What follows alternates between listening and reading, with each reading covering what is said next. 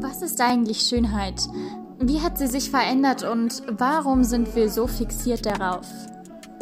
Hallo und herzlich willkommen zu meinem Podcast Mediale Schönheit. Heute in Folge 1 ist Dr. Harald Hilgärtner, Professor an der Universität Freiburg für Medienkulturwissenschaft. Mit ihm möchte ich heute über die Definition von Schönheit, dem sozialen Druck sowie der Ethik von plastischer Chirurgie reden.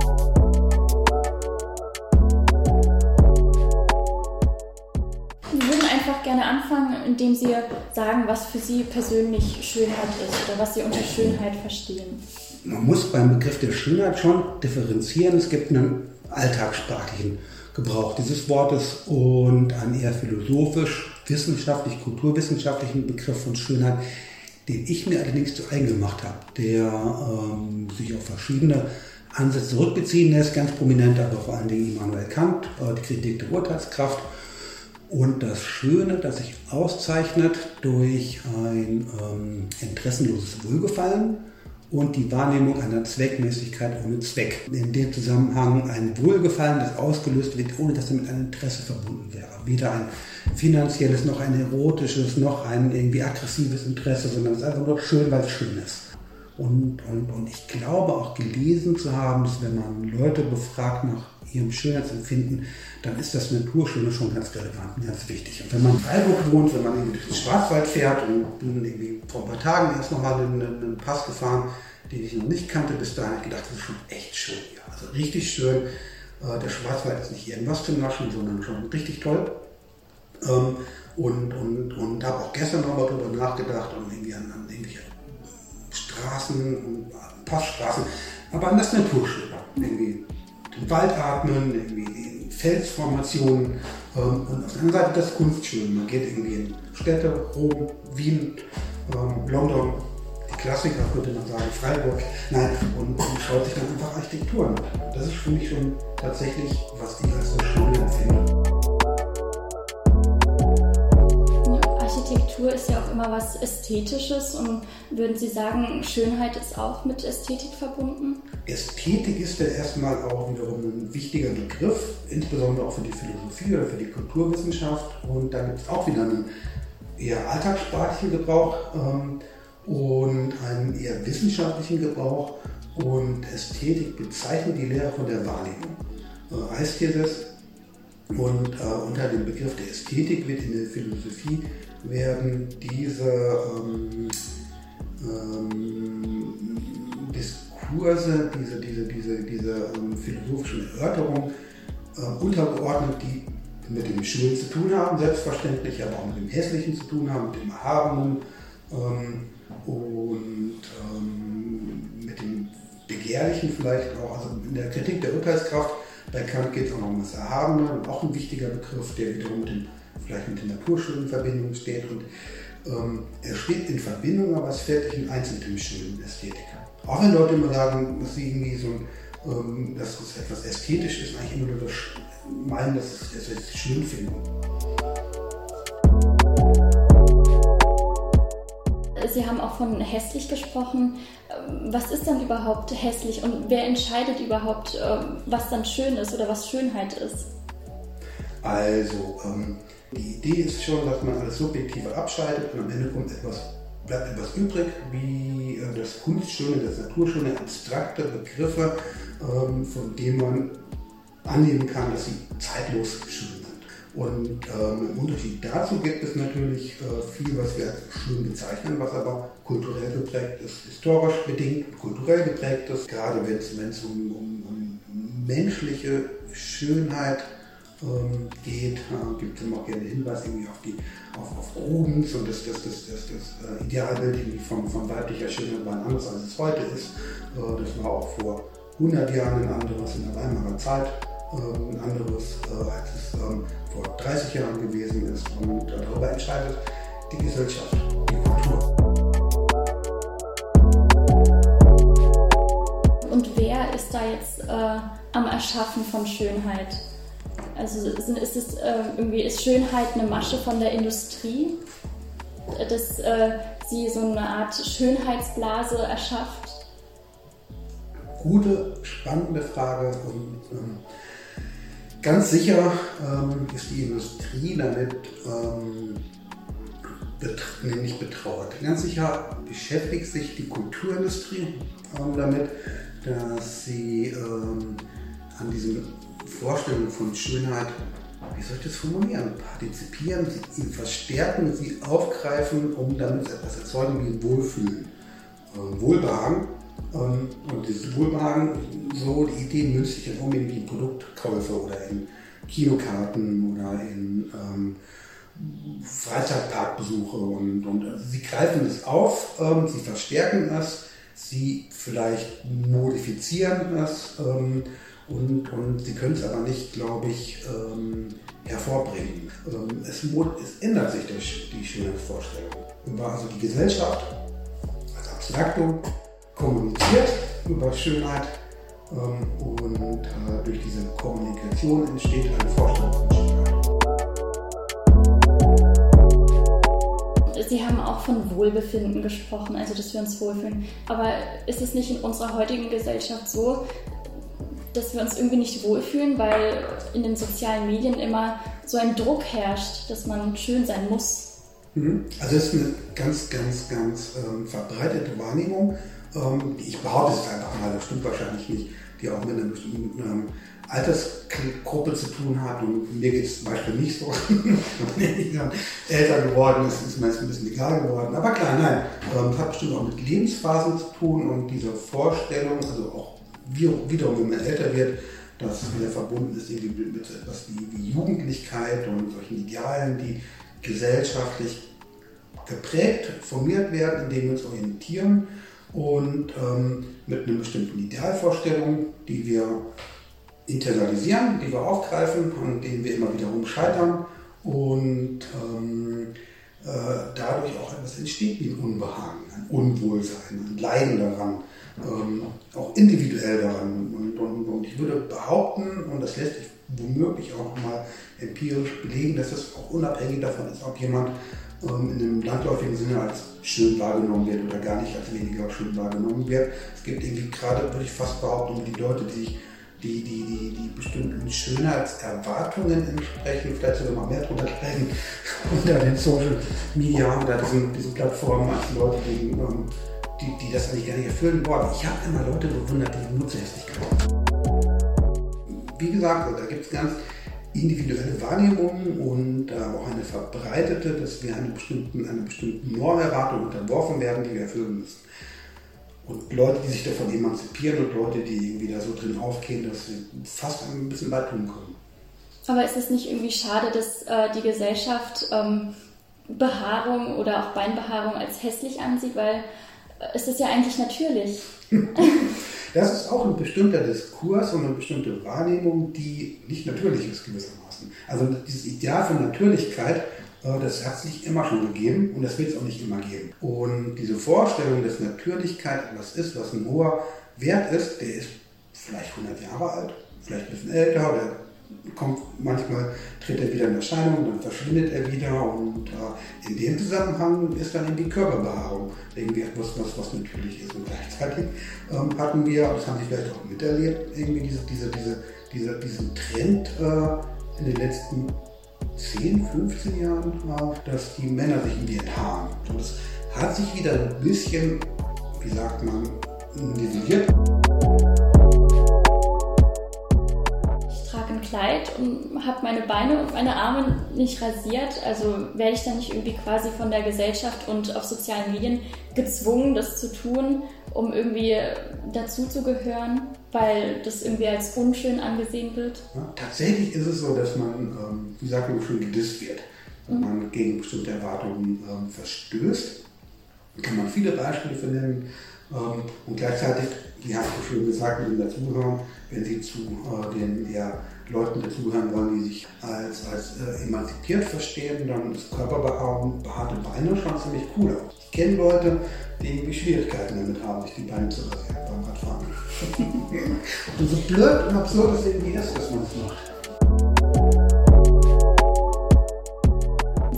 Kann dann Schönheit in Kategorien einteilen, also so wie wir jetzt die Kategorien männlich, schwul aufgestellt haben. Also dass sich Schönheit in Kategorien einteilen lässt. Es gibt ähm, schon mit Sicherheit verschiedene Ordnungssysteme, wie man die Schönheit einteilen will.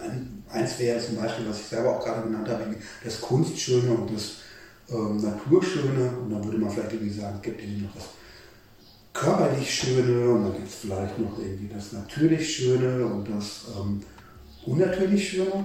Gibt es ja auch. Das ist, oder, oder, oder irgendwie abstrakte Schönheit oder, oder ich glaube schon, dass es solche Ordnungssysteme gibt. Ich kenne keins und ich finde sie auch mal natürlich, wie solche Ordnungssysteme, ähm, häufig oder regelmäßig ähm, arbiträr und, und ja, kann man einteilen.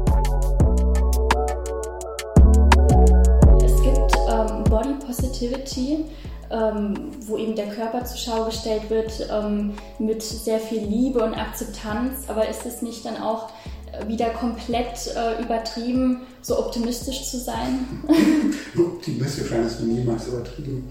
Ähm, ich glaube, eine ganz wichtige Lektion ähm, der Psychologie, Psychoanalyse ist, dass wir versuchen, als psychische Systeme in ähm, Einklang mit uns und unserer Umwelt zu leben. Und ähm, darüber etwas erzeugt wird wie Zufriedenheit oder Glück. Ähm, und man kann ja dann psychoanalytisch klasse wie sagen, der Mensch ist ein Lustsucher oder der Mensch strebt irgendwie Glück an. Ähm, alter Gedanke, den gibt es nicht erst seit irgendwie seit Freud, den gibt es irgendwie schon seit seit Plato oder vielleicht noch älter. Ähm, und ähm, ähm, in dem Zusammenhang ist Body, Body Positivity ein ganz, ganz legitimer, naheliegender Trend, der sich gegen bestimmte Zumutungen gesellschaftlich, also als auch Zumutung wahrgenommenen Idealvorstellungen gerichtet und der, wenn man so will, aus einer bestimmten Perspektive als überspitzt, übertrieben wahrgenommen werden kann. Das sind halt die, die dann wiederum andere Leute dissen, wenn sie sich nicht die, die, die irgendwie die Achseln interessieren. Das gibt es ja. Das hat, denke ich, auch mit etwas wie bestimmten Erwartungen zu tun, mit, mit, mit so einer gewissen psychischen Hygiene oder Homöostase zu tun, dass es Leute gibt, die ähm, nicht in der Lage sind, irgendwie von eigenen Wertvorstellungen abzusehen ich behaupte jetzt einfach mal, kann man aber auch belegen, äh, dass äh, Menschen, eher konservative Menschen, ähm, Probleme damit haben, ähm, ähm, wenn, wenn gegen ihre Erwartungen und gegen ihre Wertvorstellungen, gegen ihre Schönheitsvorstellungen verstoßen wird. Äh, wohingegen Leute, die eher liberal sind, das, für die ist es ein Stück weit selbstverständlich. Mhm. Und deswegen ist Body, Body Positivity aus einem bestimmten politischen Sicht absolut legitim, aus einer eher ähm, psychologischen Sicht äh, vollkommen legitim und aus einer bestimmten konservativen Sicht irgendwie äh, vielleicht problematisch, wie auch immer, ob man die teilt oder nicht, ich teile sie weniger ähm, begrüße das. Instagram ist so eklatant verbunden mit dieser Vorstellung von Schönheit und der Normschönheit und, und, musste auch mal lachen, als ich den Artikel gelesen habe und irgendwie sah, die, die ganzen Frauen, die ganzen Influencerinnen, die hatten alle irgendwie dunkle, glatte Haare ähm, und die hatten, die sahen ähnlich, die schon gedacht, die wären geklont und, und, und da, da hat sich so, so, so eine bestimmte Norm etabliert, darum ging es auch im Artikel und gleichzeitig, ähm, das darf man nicht vergessen, dienen diese Plattformen auch dazu, sich zu vernetzen mit anderen Leuten, die irgendwie nicht dieser Norm entsprechen, die Haare an den Beinen haben oder die dick sind oder die, ähm, die irgendwie hochstehende Augenbrauen haben oder irgendwelche auffälligen Narben. Weiß der Teufel, was es alles gibt. Und, und, und, und alles, wie sagt man, man denkt im Grunde auch ganz unterschiedliche Interessen irgendwie ab.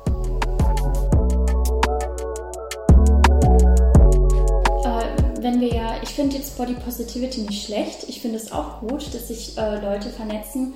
Ähm, aber wenn wir Zufriedenheit anstreben wollen, äh, sollten wir nicht auch versuchen, irgendwie Schönheit von unserem Körper zu trennen und nicht nur auf unseren Körper zu achten, sondern irgendwie auch den Fokus auf, unseren, auf unsere inneren Werte zu legen? Klar, selbstverständlich. Und, und ich würde sogar sagen, dass die äh, inneren Werte, das ist natürlich, wird immer auch ganz gerne ähm, so formuliert und man kann es manchmal auch mit einem Fragezeichen versehen, aber ähm, Menschen sind soziale Wesen, die äh, die, Menschheit, die Menschheit ausgebildet hat, die dient ganz grundsätzlich oder ganz grundlegend dafür, für diese für, diesen, für dieses komplexe soziale Verhalten, das der Mensch irgendwie aufweist. Und in dem Zusammenhang sind Leute, die irgendwie eine gute innere, schöne innere Werte haben, schon auch beliebter als die, die eher schwierig oder anecken.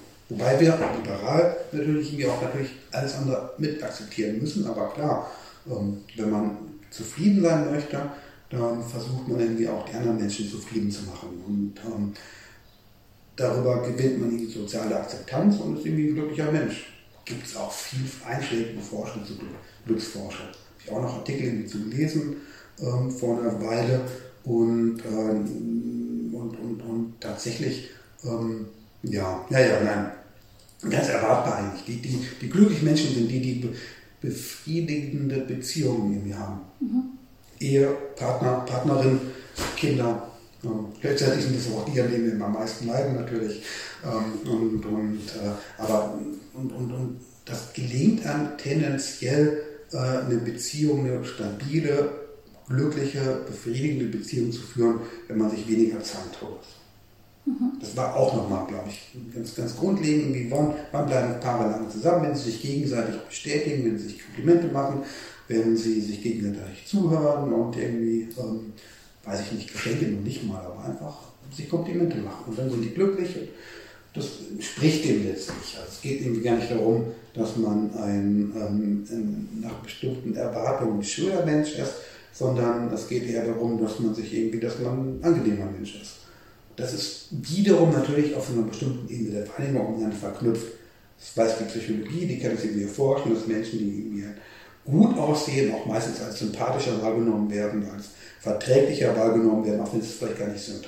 Wobei auch das wiederum die Psychologie weiß, die Leute, die besonders schön nach bestimmten Erwartungen oder Normen oder Normalitätserwartungen sind, ähm, die werden wiederum gar nicht mehr als angenehm wahrgenommen. Ähm, die empfindet man eher als Konkurrentin oder Konkurrent, die empfindet man eher als selbstbezogen und ähm, mag die eigentlich gar nicht so gerne. Und deswegen ist man ähm, eigentlich ganz gut beraten, wenn man nicht so gut aussieht. Mhm. Und, und das führt mich auch noch mal zu einem Punkt, der mir wichtig ist und äh, den ich immer wieder betonen möchte, ähm, dass wir ja gar nicht versuchen, besonders schön zu sein.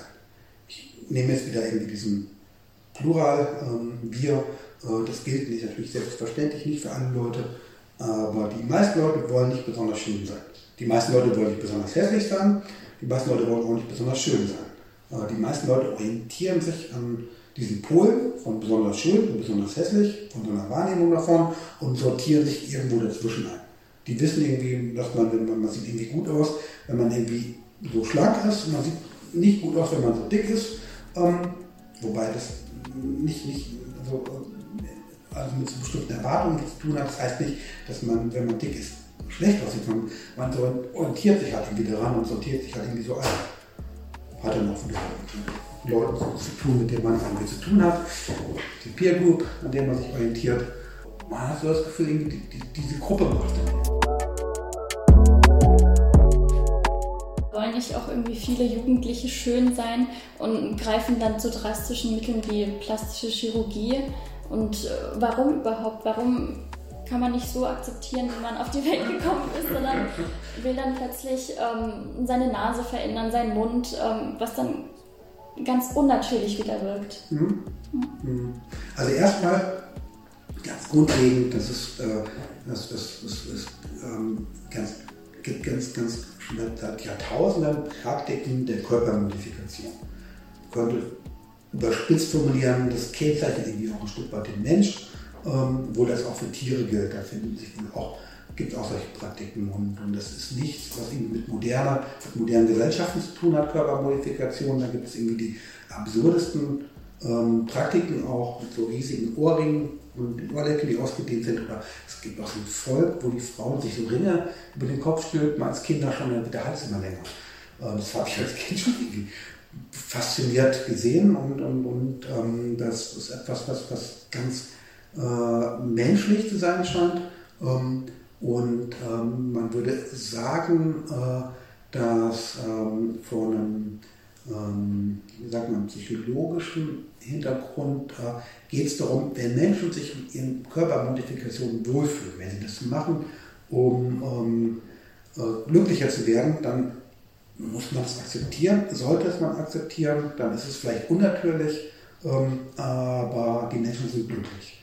Ähm, die Person ist glücklich. Wenn jemand ähm, Modifikation vornimmt, obwohl er oder sie irgendwie das eigentlich gar nicht teilt, irgendwie, oder wie soll ich das sagen, wie sich verpflichtet dazu fühlt oder wieder über Unglück produziert wird, äh, dann ist es eher kontraindiziert. Das ist im Grunde wie bei der Psychotherapie. Wenn jemand ein Symptom hat, also einen Knall hat, aber damit glücklich ist, soll man ihn in Ruhe lassen oder sie in Ruhe lassen. Wenn jemand äh, einen Knall hat und ein Symptom ausbildet und irgendwie das ganz viel Leiden produziert für sie oder für ihre Umwelt, dann ist es indiziert, irgendwie das zu therapieren. Dann würde ich es auch bei Körpermodifikation fassen. Ähm, und gleichzeitig ähm, ist es insbesondere selbstverständlich bei Jugendlichen deswegen problematisch, weil sie ähm, äh, aus einer juristischen Perspektive ähm, und aber auch aus einer entwicklungspsychologischen Perspektive vielleicht nicht die Kompetenz haben ähm, oder mitunter nicht die Kompetenz haben, äh, da eine reife Entscheidung zu treffen. Und, und, und das ist aber auch gesetzgeberisch, glaube ich, so festgelegt. Ich glaube, wenn man unter 18 ist, dann kann man nicht einfach zum Arzt gehen und sagen, ich hätte gerne andere Augenbrauen. Oder weiß ich nicht, was man da irgendwie macht. Falten, die haben ja keine Falten, Warte. Und, und, und, und, aber wenn die Leute erwachsen sind und wissen, was sie tun, dann, selbst wenn es unnatürlich ist, äh, ist es selbstverständlich legitim. Wir haben jetzt über das Gegenwärtige gesprochen und wie sich ähm, Schönheitsideale entwickelt haben. So zum Schluss, was würden Sie sagen, wie wird sich Schönheit in der Zukunft entwickeln? Irgendwie, was, was haben Sie für eine Vorstellung? Ja, ja, ja. Nein, es gibt ganz verschiedene Zukünfte. Vielleicht können wir auch so, mhm. so ein Plural bilden.